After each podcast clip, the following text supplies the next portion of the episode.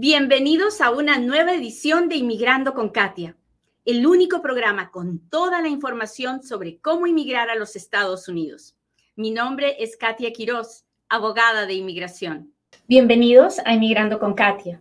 Cuando una persona tiene una petición familiar y quiere venir a los Estados Unidos y tiene que esperar hasta que la fecha de su petición aparezca en el boletín de visas, pues uno empieza a preocuparse por ese, esa fecha en el boletín de visas. Pero el gobierno tiene dos tablas, dos boletines de visas. ¿Para qué sirven los dos? ¿Por qué no uno? ¿Cuándo se puede usar el otro? De eso hablamos hoy. Así que no se vaya, estamos a punto de empezar. Hola a todos, bienvenidos a otro Inmigrando con Katia, un programa donde yo, Katia Quiroz, le cuento las noticias de inmigración, le contesto sus preguntas, pero sobre todo trato de compartir un poquito del amor de Dios. Trato de recordarle cada mañana que la felicidad no depende de lo que nadie haga. La felicidad está dentro de ti. Y tú decides, tú decides si quieres estar tranquilo, feliz, en paz, a pesar de los problemas, a pesar de la falta de dinero, a pesar de todo. Tú puedes vencer todo eso y decidir estar feliz. O tú puedes vivir angustiado, preocupado, eh, estancado en el futuro o en el pasado, pero no viviendo tu presente. Así que piénsalo y toma la decisión. ¿Qué es lo que más te conviene? Muy bien, vamos a hablar de inmigración como todos los días. Este es en el momento en el que yo le pido, por favor, que le machuque al botón de compartir y me permita llegar a un inmigrante más. Hoy quiero llegar a todos aquellos que están esperando. ¿Y qué cosa están esperando? Están esperando poder pedir la residencia porque tienen la petición familiar de su papá residente, la petición familiar de su esposo residente, o la petición familiar de un papá ciudadano y la persona es soltera mayor de 21 años, o tiene la petición familiar de un papá ciudadano y la persona está casada, o tienen la petición familiar de un hermano ciudadano y están esperando que la visa esté disponible para pedir la residencia. ¿Hasta ahí estamos claros? Inmigrando con Katia es, es una obra de Dios que todos los días comparte información, que trata de educar y que crece solo a partir de que usted le machuque el botón de compartir, de que usted le cuente a algún amigo que, que esta Katia existe y que puede aprender mucho a través de ella. Así que, por favor, no se olvide de compartir el programa, de seguirnos en inmigrandoconkatia.com, de seguirnos en todas las redes sociales, ah, porque de esa forma pues avanzamos, crecemos la obra y educamos a más personas. Muy bien. Entonces, hoy voy a hablar de esto.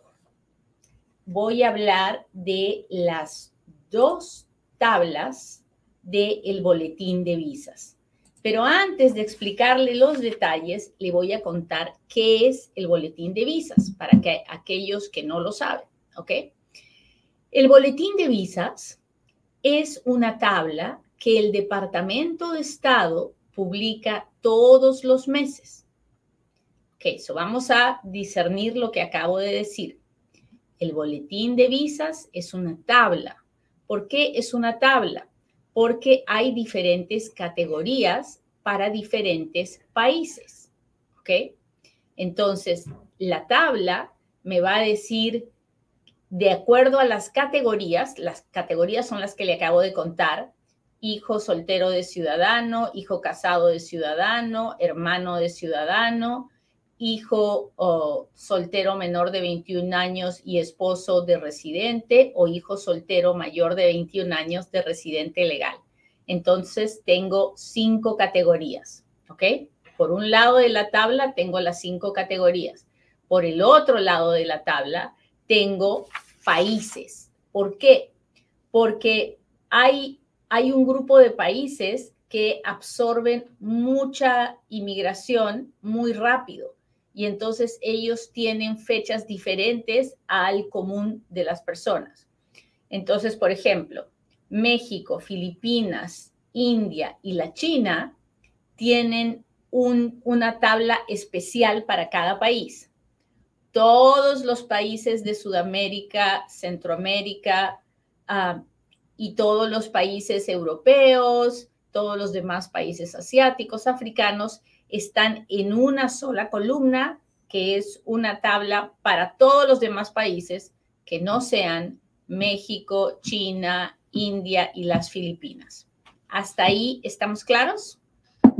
Cuénteme si me está entendiendo.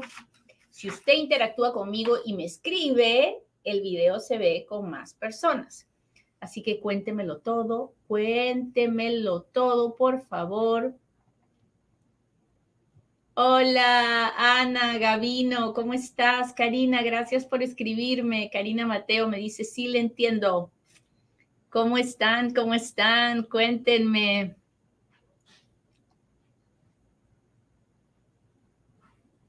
Muy bien, muy bien.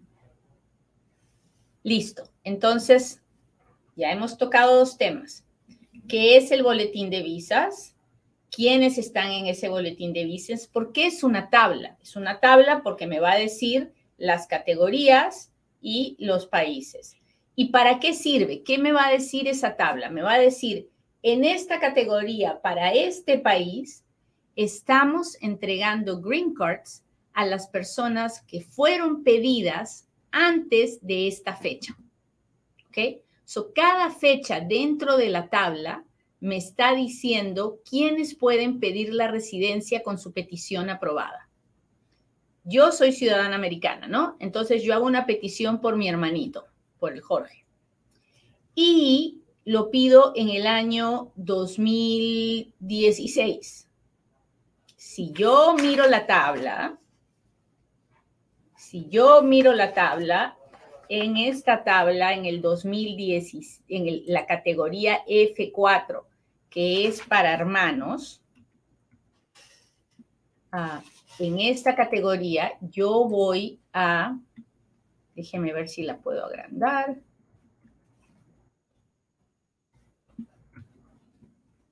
En esta categoría, en esta tabla,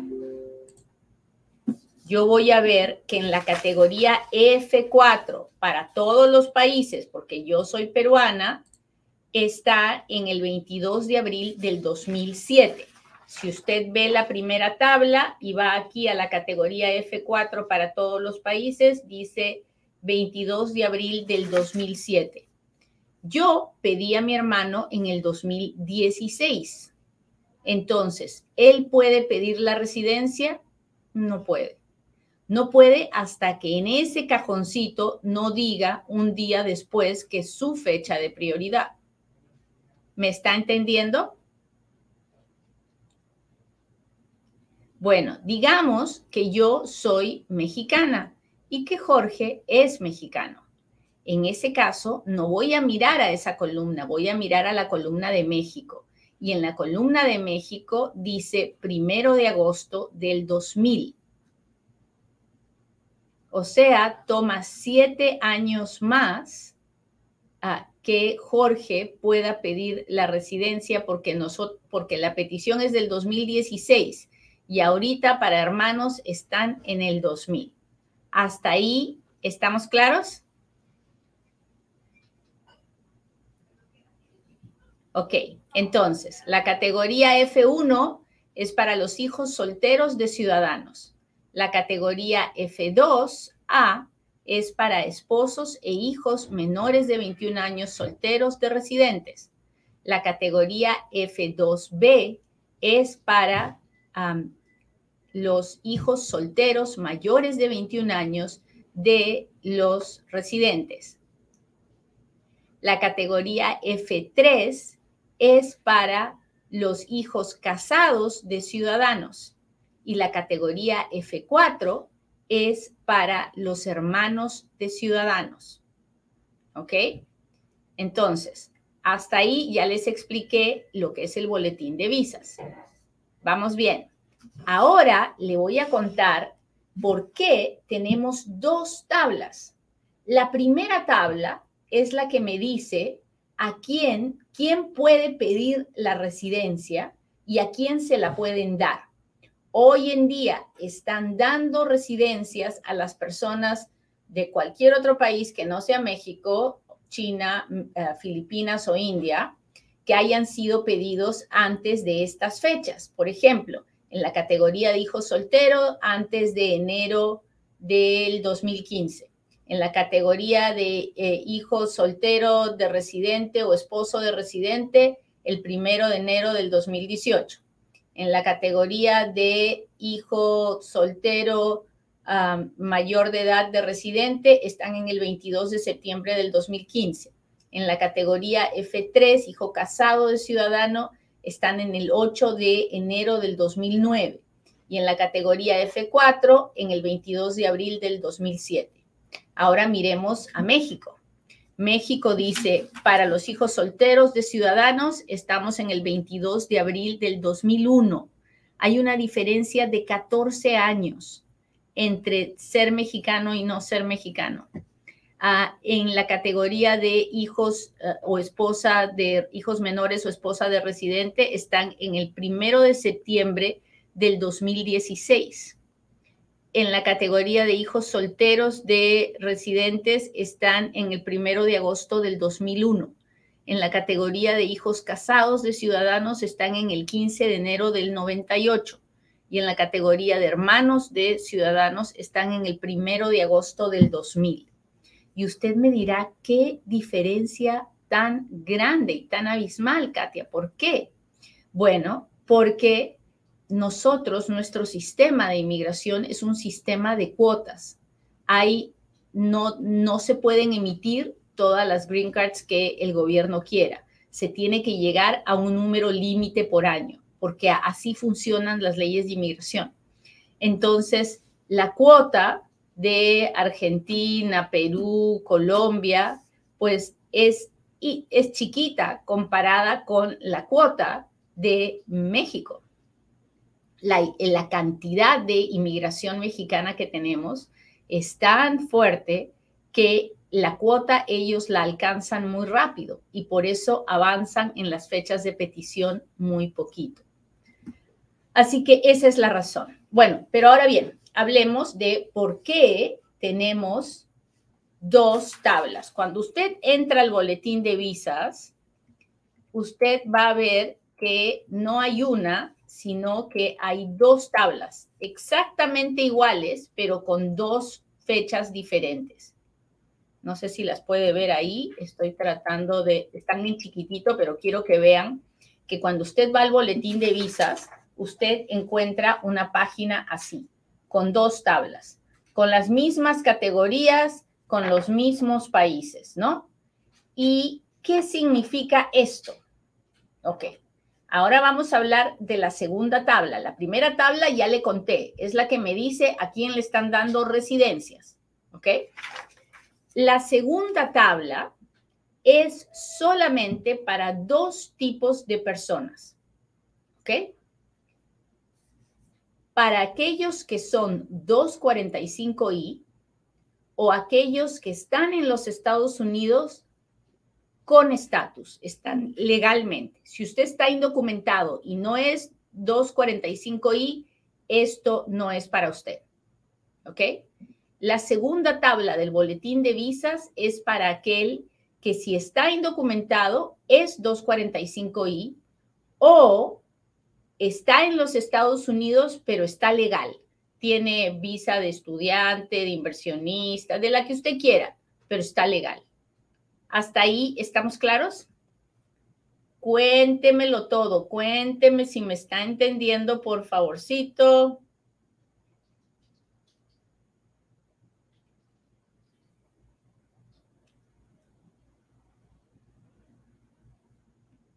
Cuénteme, cuénteme, cuénteme.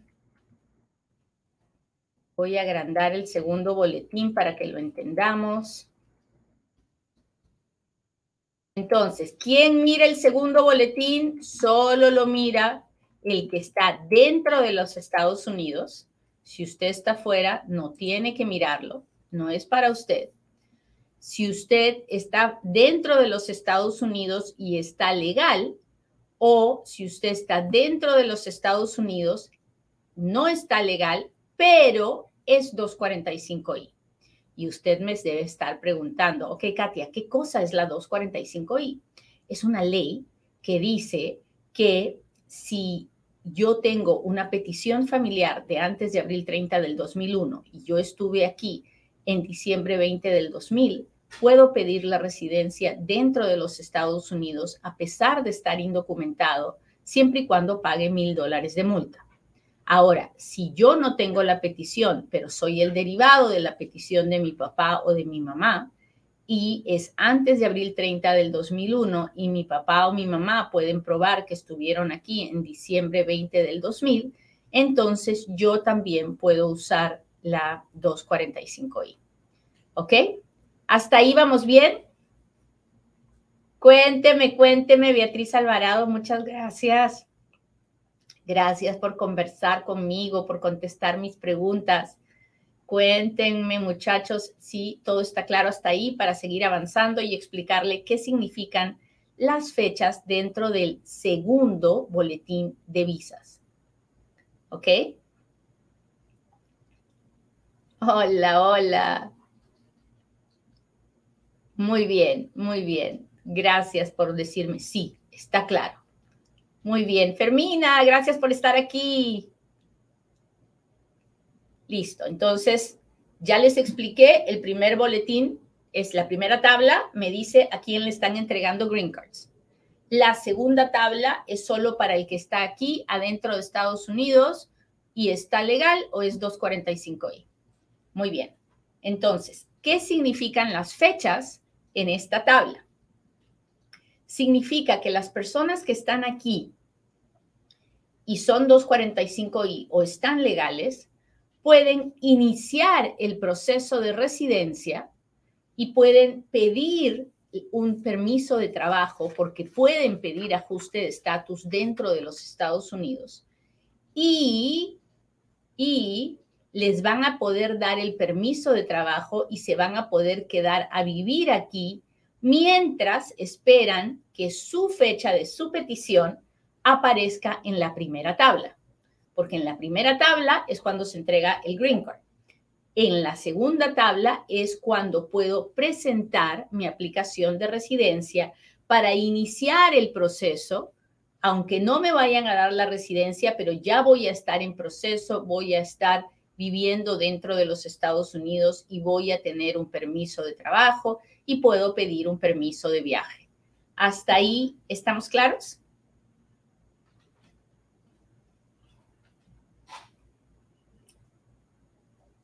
Muy bien. Entonces, ¿qué significa? ¿Qué significan estas fechas?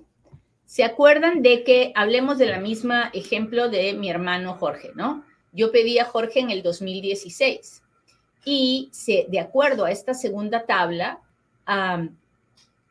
están para la, para la categoría de hermanos peruanos, están en el primero de marzo del 2008. En la, en la primera tabla estaban en el 2007, 22 de abril del 2007, y aquí están en el primero de marzo del 2008. Entonces, están más adelantados en la segunda tabla. Pero yo tengo un problema. Mi petición es del 2016 y segundo problema, Jorge vive en Perú. Así que no tengo por qué mirar la segunda tabla, pero por razones de este ejemplo, pues vale la pena. Entonces, no me sirve en este momento ninguno de los dos. Jorge tiene que seguir esperando. Y la verdad que ni quiere venir, así que yo seguiré esperando. Porque uno no sabe, ¿verdad? Cuando llegue el día, tal vez lo agarro de bajada y sí se anima a venir. Aunque sabe Dios, tal vez estaré tan viejita que seré yo la que ya se fue. Pero, en fin. Bueno, ah, en esta segunda tabla, por ejemplo, hay cosas que sí podemos rescatar, mucho, mucho, mucho. Ah, como por ejemplo, si vemos la categoría F1 para los que no son mexicanos, ¿ok?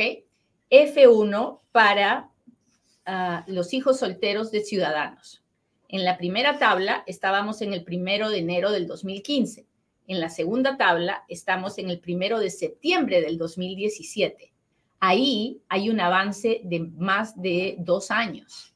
Entonces es, es espectacular para aquel que está esperando aquí adentro porque es 245i o porque puede estar una persona que tiene visa de turista que ha venido de paseo y se da cuenta que su fecha de prioridad ya está lista en la segunda tabla, puede tomar la decisión de quedarse y presentar sus papeles de la residencia, aunque sepa que tendrá que esperar por lo menos un par de años hasta que le llegue la residencia. Mientras tanto, le llegará el permiso de trabajo. En la categoría de hijos menores de edad e hijos solteros de y, hijos solteros menores de 21 años y esposos de residentes, si ustedes se dan cuenta, dice primero de septiembre del 2023 y dice lo mismo para todos los países. ¿Qué significa eso? Significa que en la segunda tabla, estos familiares del residente pueden pedir la residencia si están aquí y, si, y se hace la petición hoy día, porque está al día. ¿Qué significa esto? Que la persona tiene que haber entrado legal, tiene que estar legal en los Estados Unidos para que el residente haga la petición familiar y se pida la residencia al mismo tiempo.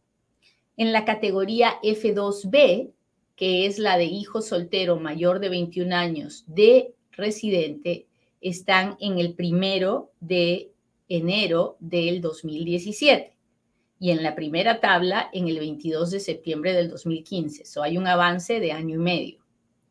En la tercera categoría de hijo, hijo casado de ciudadano americano, en la segunda tabla están en el primero de marzo del 2010. En la primera tabla estaban en enero del 2009. Entonces hay como un año de avance.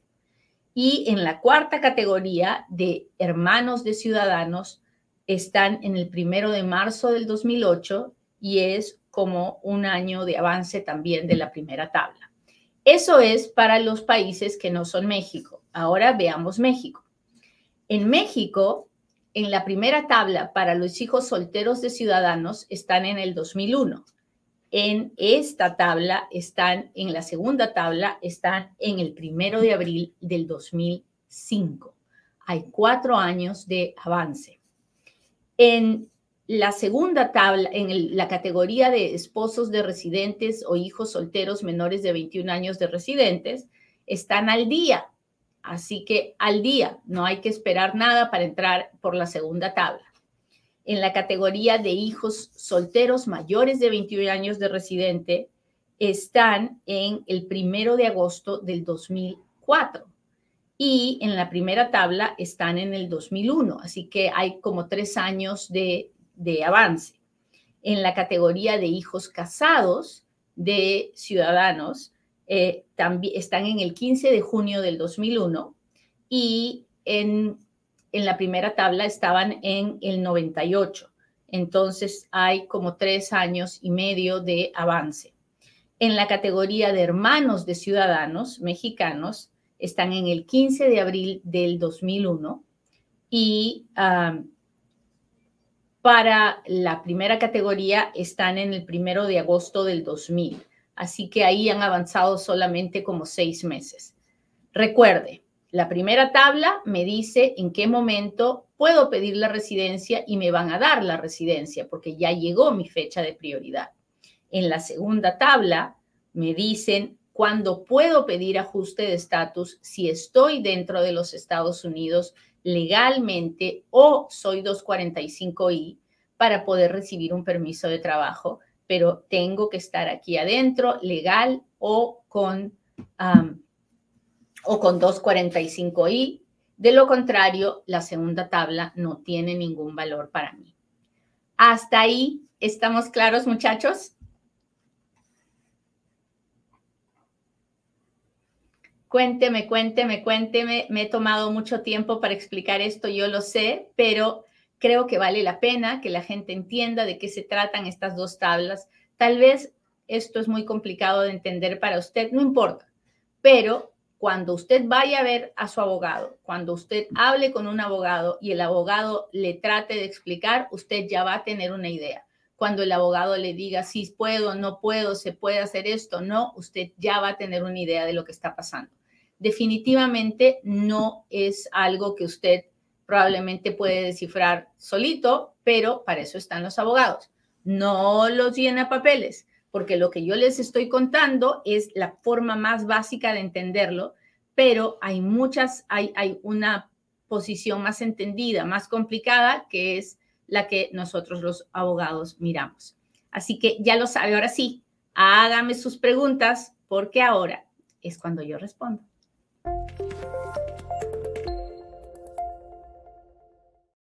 Suscriptores que les tengo que dar prioridad.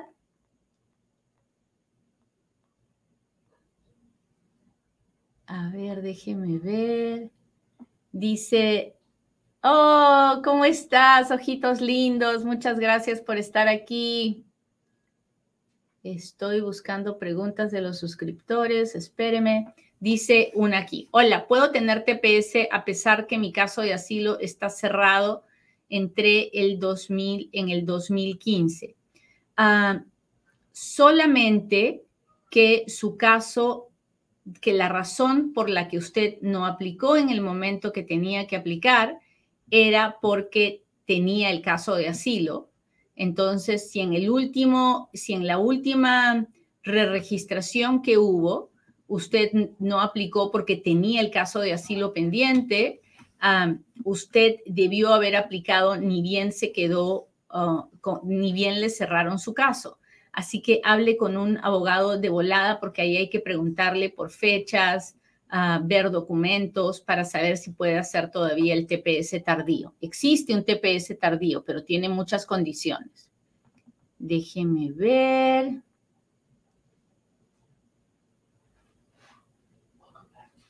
Estoy buscando preguntas.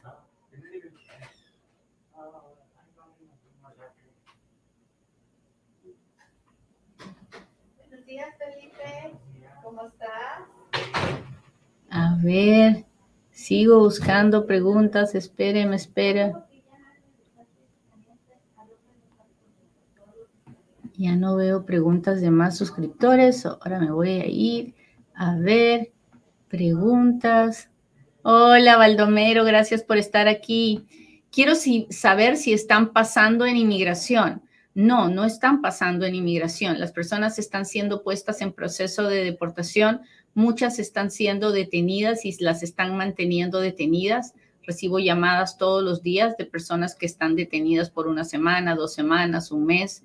Así que no, no están, no es que están pasando. Ah, en Ecuador, ¿qué fechas están, por favor? Las fechas que he quedado hoy día son de la, en, la, en la tabla, la primera columna, esas son las fechas para Ecuador. Ahora bien, si usted no sabe dónde encontrar el boletín de visas, es bien fácil, mire. Usted se va a inmigrandoconkatia.com y se suscribe y yo todos los meses le mando el boletín de visas por correo electrónico. Así que usted no lo tiene ni que buscar.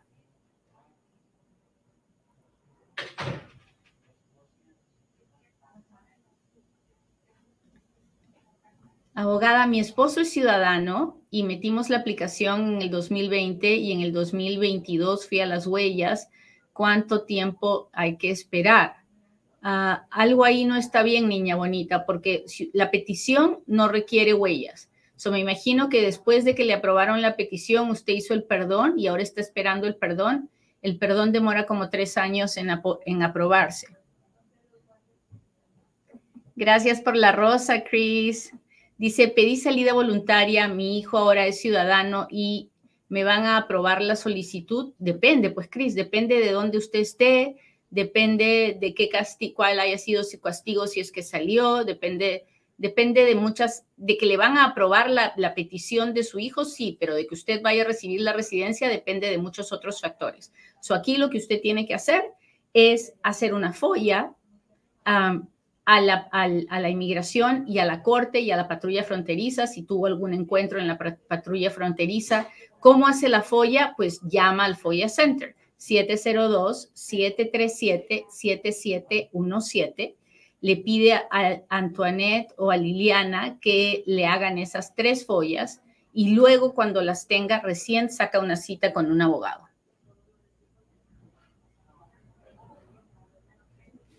ajuste de estatus por medio del asilo, ¿cuánto está durando?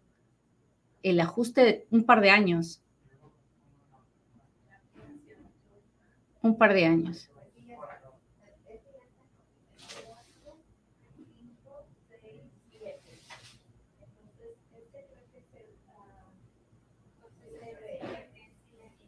Déjeme ver. Bueno, recuerde mi gente de TikTok que si usted es un suscriptor, Ah, pues la internet me deja ver las preguntas mucho, mucho más grandes, ¿no? Y entonces las puedo leer más rápido. ¿Puedo tener visa de turista y parol humanitario a la vez? No. Si usted recibe el parol humanitario y entra con el parol humanitario, la visa de turista muere. Ya no existe más. Porque usted ya no tiene intención de turista. La visa de turista depende de la intención que tengamos.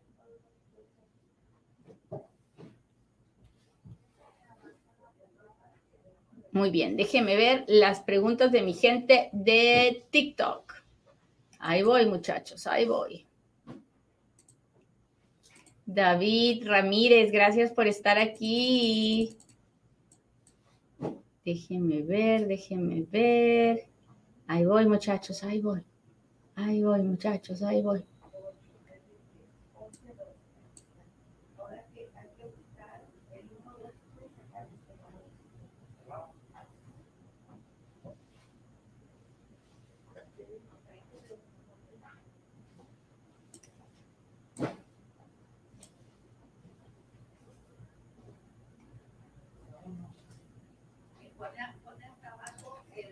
Mi mami, ciudadana, me pidió en el 2018, pero no sé por dónde va mi trámite, estoy en Ecuador. Ah, bueno, lo primero que hay que hacer es pedirle a mamá el recibo de esa petición familiar. Tiene que haberle a mamá, cuando hizo la petición por usted, le llegó un documento diciendo, este es el recibo de su petición. Una vez que usted tenga el recibo, tiene que entrar a la página de web de la Oficina de Inmigración que se llama www.uscis.gov y ahí usted puede chequear el estatus de su petición. Si su petición ya está aprobada, entonces tiene que mirar al boletín de visas. Si su petición no está aprobada, entonces usted puede chequear ahí mismo cuántos están demorando en aprobarla y probablemente tenga que seguir esperando. Pero así es como funciona esto. Ahorita no se tiene que desesperar. No creo que su petición está disponible. Así que, pero empiece por buscar la carta de recibo.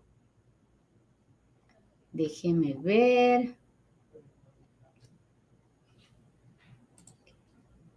Saludos de Perú, gracias.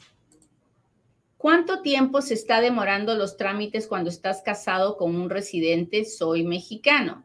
Pues depende, porque si la persona está fuera de los Estados Unidos, ahorita, de acuerdo a lo que nos están diciendo el boletín de visas, es como siete años. Pero si la persona está legalmente en los Estados Unidos, puede pedir la residencia en este momento y probablemente no se la den por seis años, pero le darán un permiso de trabajo. Todo depende, ¿se dan cuenta por qué es tan importante que la persona hable con un abogado? Porque estas dos tablas se presta a mucha confusión y hay mucha gente que no, no ve la necesidad de ir a un abogado, pero va a un papeles, el papeles por sacarle la plata le dice, sí, sí, yo te meto los papeles y luego hace gastamos un montón de lana por las puras.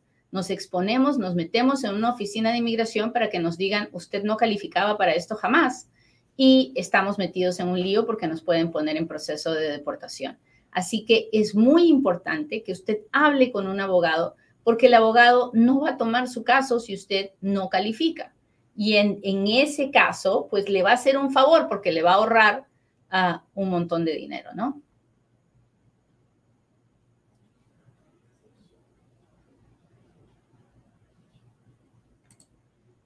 Ah, doctora Katia, soy F4 de Colombia, prioridad 2013. ¿Cree que este año tengamos carta de invitación por reunificación familiar? Yo espero que sí. Yo espero que sí, las están, están dando muchas. Yo estoy haciendo muchos casos de reunificación familiar. Ah, las personas nos están llamando de, de, todas partes, así que sí, hay muchas, muchas cartas de, de reunificación familiar. Bueno, muchachos, les agradezco mucho, mucho que me hayan acompañado hoy día. Gracias a mi gente de TikTok por suscribirse al canal. no, tenemos que llegar a 100 para que me dejen hacer programas solamente para los suscriptores de TikTok. Así que ese es mi goal para poder hacer un programa a la semana solamente con los suscriptores. Así que muchas gracias por todo su apoyo, por toda su ayuda y no se olvide de compartirnos y nos vemos la próxima en otro Inmigrando con Katia. Bye.